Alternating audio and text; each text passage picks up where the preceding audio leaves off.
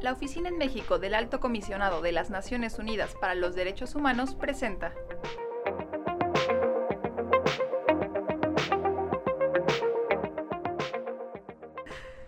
Bienvenidas y bienvenidos al segundo podcast realizado por la Oficina en México de la Alta Comisionada de las Naciones Unidas para los Derechos Humanos, espacio en lo que queremos reflexionar sobre los derechos de los pueblos indígenas, abordando temas específicos de interés de los pueblos y comunidades con las y los sujetos de derechos y con expertas y expertos en la materia.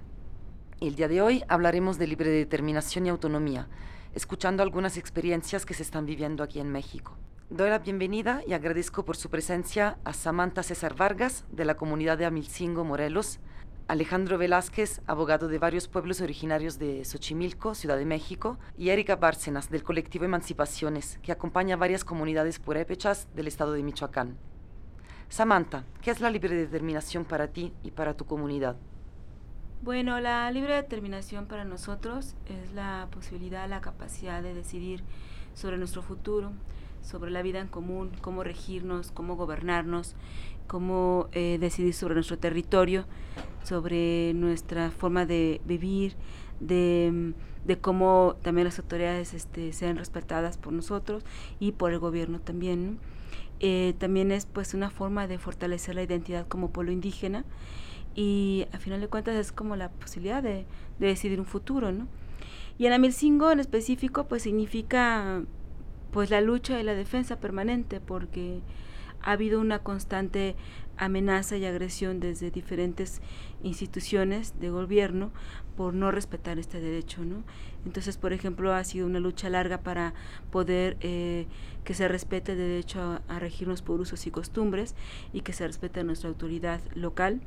Ha sido una lucha también larga por que se respete nuestra decisión sobre el territorio ante el megaproyecto eh, Proyecto Integral Morelos y, em, y también ha sido una lucha larga en este sentido para poder decidir la vida, la vida em, común en la, y la vida cotidiana en la comunidad y que se respete ya sea por el gobierno municipal, el gobierno estatal y el gobierno federal. ¿no? Entonces, por un lado significa la posibilidad de decidir, la capacidad de, de, de decidir nuestra vida colectivamente, pero también por otro lado en Emilcingo específicamente significa la lucha y la defensa de, de este derecho. Alejandro, ¿cuáles son las demandas de los pueblos originarios de Xochimilco con respecto a su libre determinación?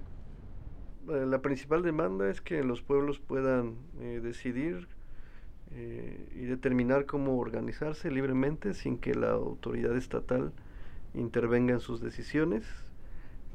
sin que les impongan ciertas formas de organización. Básicamente es eso, la, la, libertad y la posibilidad de, todos los pueblos de, de, Xochimilco de nombrar sus propias representaciones políticas. Erika, ¿de dónde viene y a qué apunta la exigencia de autonomía de las comunidades de Michoacán? Eh, los procesos de lucha por la libre determinación en Michoacán, desde luego, eh, se corresponden con el proceso de lucha nacional, ¿no? que es un proceso que viene pues principalmente desde los años 80, particularmente con las comunidades con las que hemos trabajado en el colectivo de emancipaciones, que son eh, Pichátaro, San Felipe de los Herreros, Santa Fe de la Laguna, Arantepaco, Echerán. Es un proceso que viene de, pues yo diría principalmente dos cuestiones. Por una parte, eh, un clima de violencia exacerbada que ha obligado a los pueblos a buscar otras alternativas eh, de seguridad eh, que el Estado no ha podido garantizarles. Y por otra parte, proceso en el que los partidos políticos históricamente, según perciben las comunidades, lo único que han hecho es dividirlos y no han podido garantizar ni siquiera las necesidades más básicas como la seguridad, por ejemplo, pero también los servicios públicos, ¿no?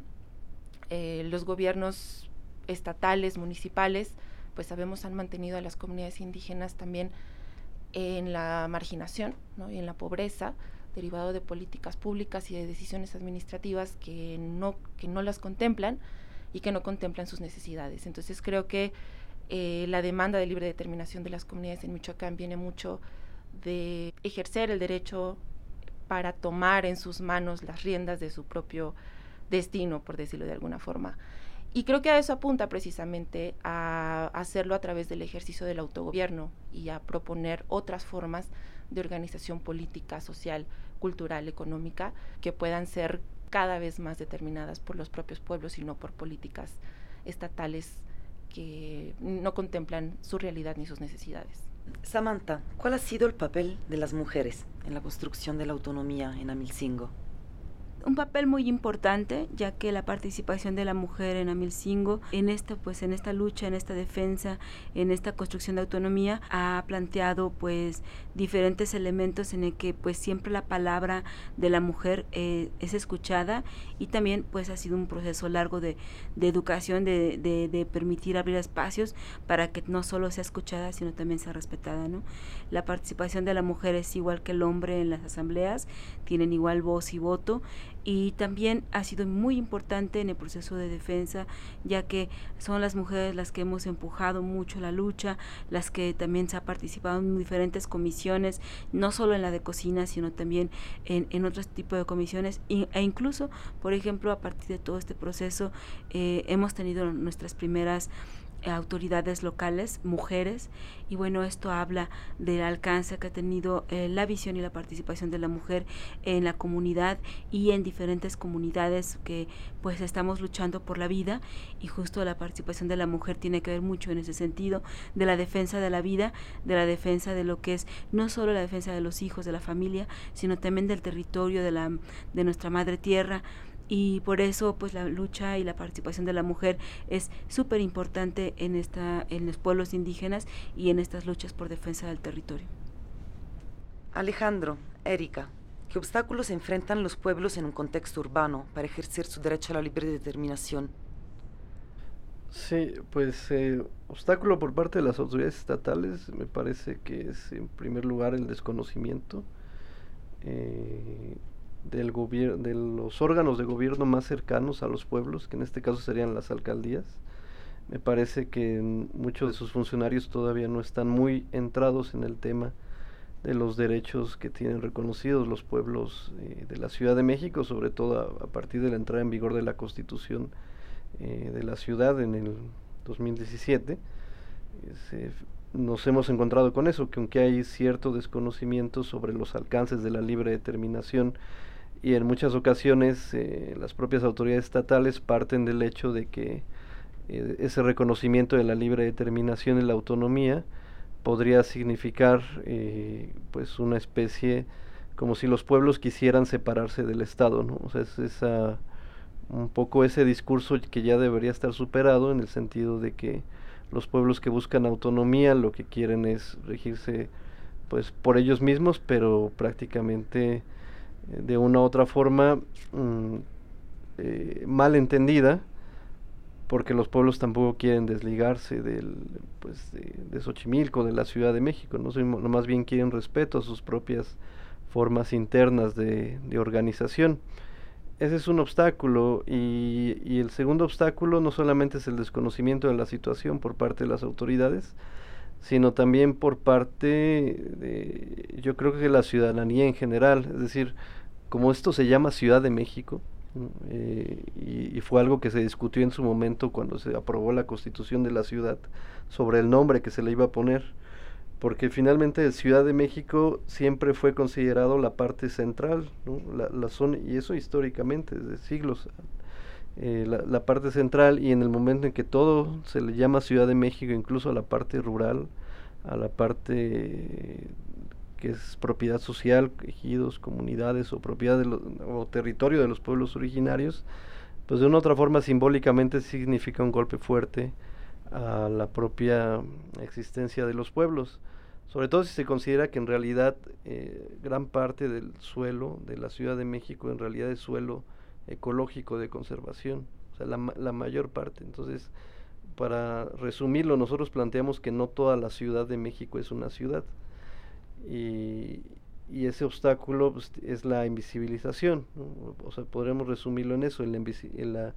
invisibilización de que existen pueblos eh, dentro de la Ciudad de México. Estamos hablando de que son más de 100, 145 pueblos y 50 barrios repartidos en todas las alcaldías. Y pues eh, la lucha que se está dando es pues en primer lugar porque las autoridades conozcan que, que existen los pueblos y después pues o al mismo tiempo por el reconocimiento de sus formas de gobierno. Sí, yo coincido con Alejandro y eh, al menos en la experiencia que nosotros hemos tenido en el colectivo con las comunidades eh, que acompañamos, me parece que hay un racismo institucional muy fuerte por una parte que se expresa al menos en dos formas. Por una parte, esta idea de que los las y los indígenas no, no son capaces de autogobernarse, que es una idea pues profundamente racista. Y por otra parte, se expresa también en esta cerrazón del aparato burocrático de abrirse a la diversidad. Creo que eso es un obstáculo grande, sobre todo para las comunidades que están ejerciendo presupuesto directo. Hay un reconocimiento por parte de un tribunal electoral que dice sí tienen el derecho a la libre determinación, sí tienen derecho a ejercer los presupuestos directos, pero después tenemos un aparato burocrático estatal que te obliga a gobernar y a rendir cuentas y a ejercer el presupuesto conforme a sus propios parámetros que no tienen nada que ver con los sistemas normativos indígenas, con los usos y costumbres. Entonces, ese es un obstáculo grande al momento de ejercer la libre determinación. Y por otra parte, creo que también hay intereses económicos fuertes, eh, principalmente de los partidos políticos y de los gobiernos municipal y, y estatal, principalmente. En la experiencia, insisto, que nosotros hemos tenido, los presidentes municipales, las presidentas municipales, parece que su principal preocupación es perder una parte del presupuesto, que ya, porque ya no van a poder disponer arbitrariamente, como han hecho siempre, de ese dinero. Y eso también eh, produce que haya resistencias muy fuertes a permitir un pleno ejercicio del derecho a la libre determinación. Erika, ¿de qué manera la asignación de recurso directo está beneficiando a las comunidades?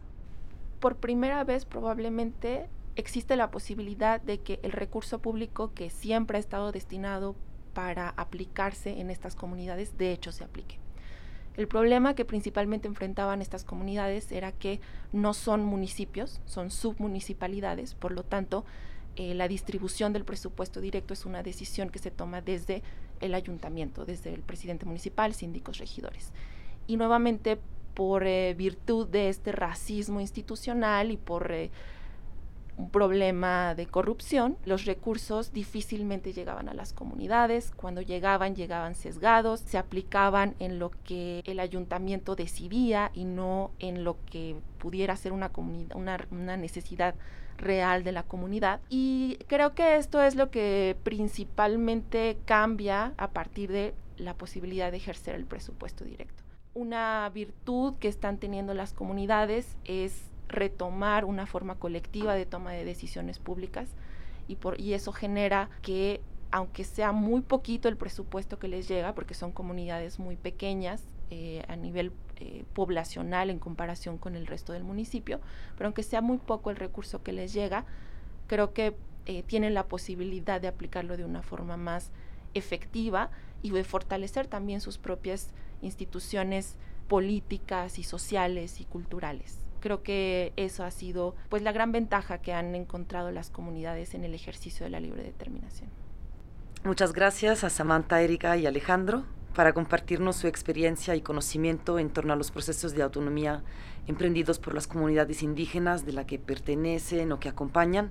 y por ayudarnos a profundizar y complejizar este tema tan relevante para los pueblos y comunidades indígenas. Quisiera que concluyéramos con sus palabras,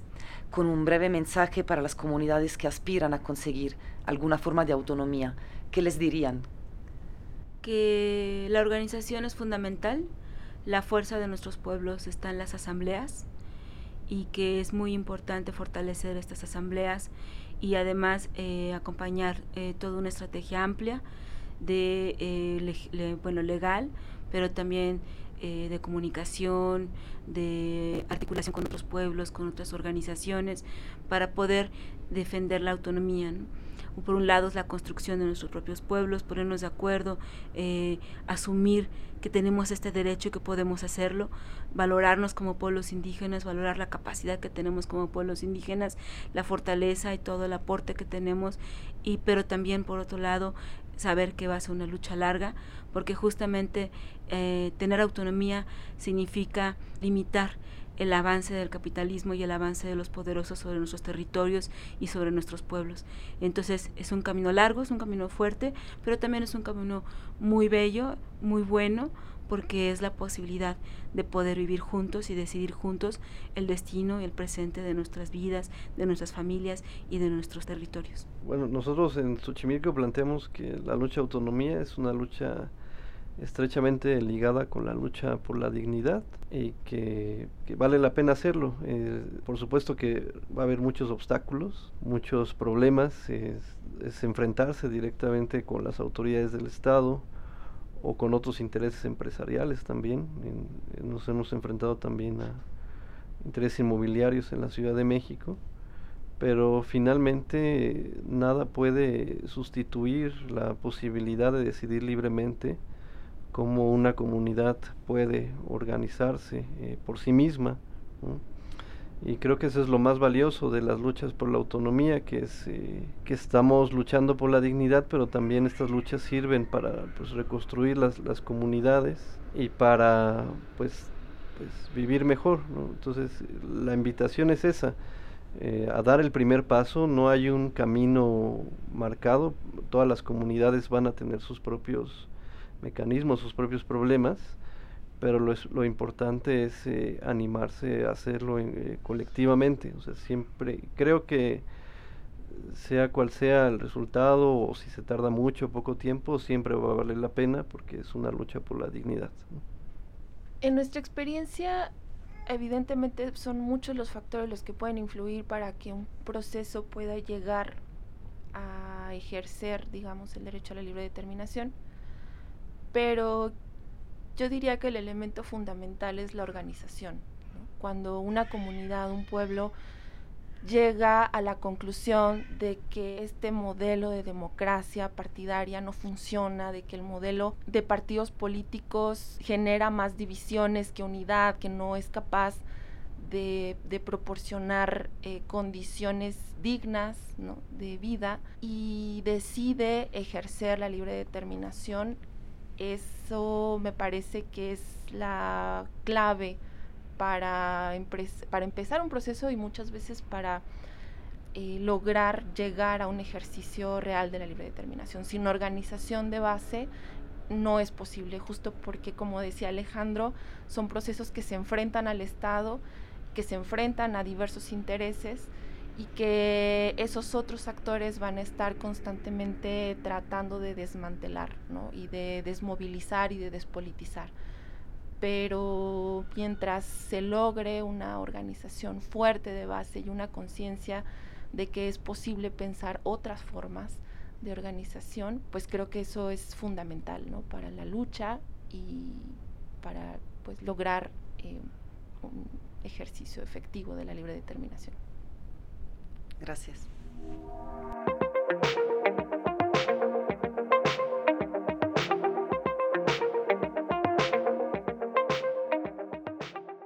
Esta fue una producción de ONUDH y Sinu México.